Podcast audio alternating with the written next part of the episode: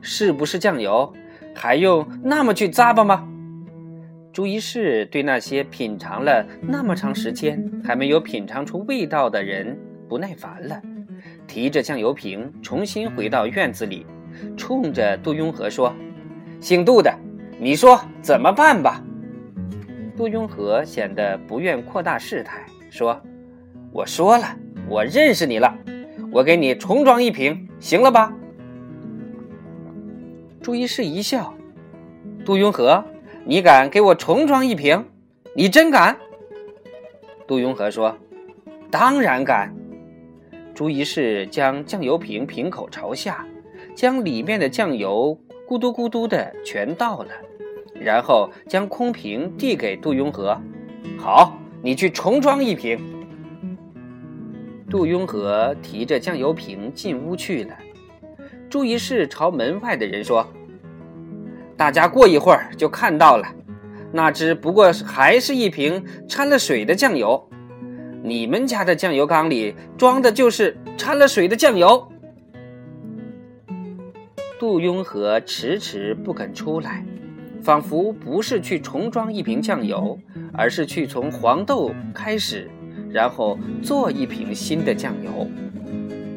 我说杜雍和，你们家酱油缸里是不是没有酱油了？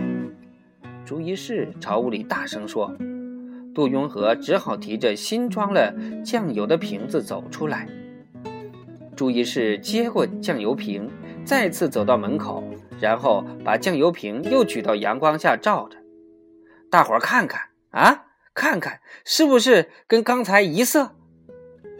有人小声说：“一色。”朱一士提着酱油瓶走到杜雍和跟前。然后将瓶子猛地砸在砖地上，你在耍老子呢？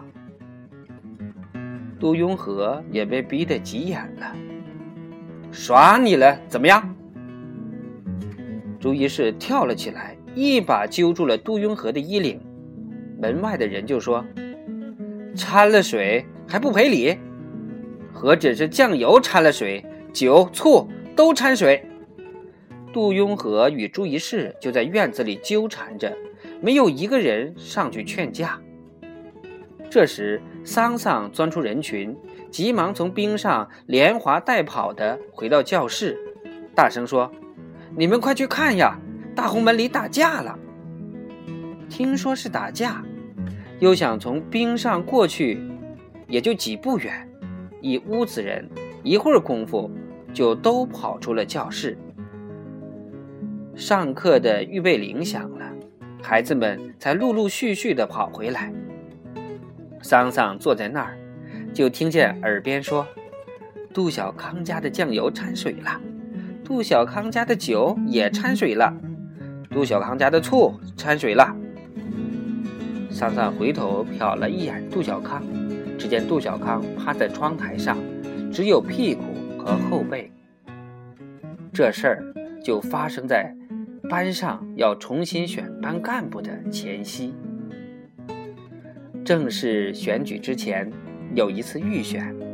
预选前一天，有一张神秘的小纸片在同学们中间一个递给一个的传着，上面写了一行鬼鬼祟祟的字：“我们不要杜小康当班长。”预选的结果是，一直当班长的杜小康。落选了。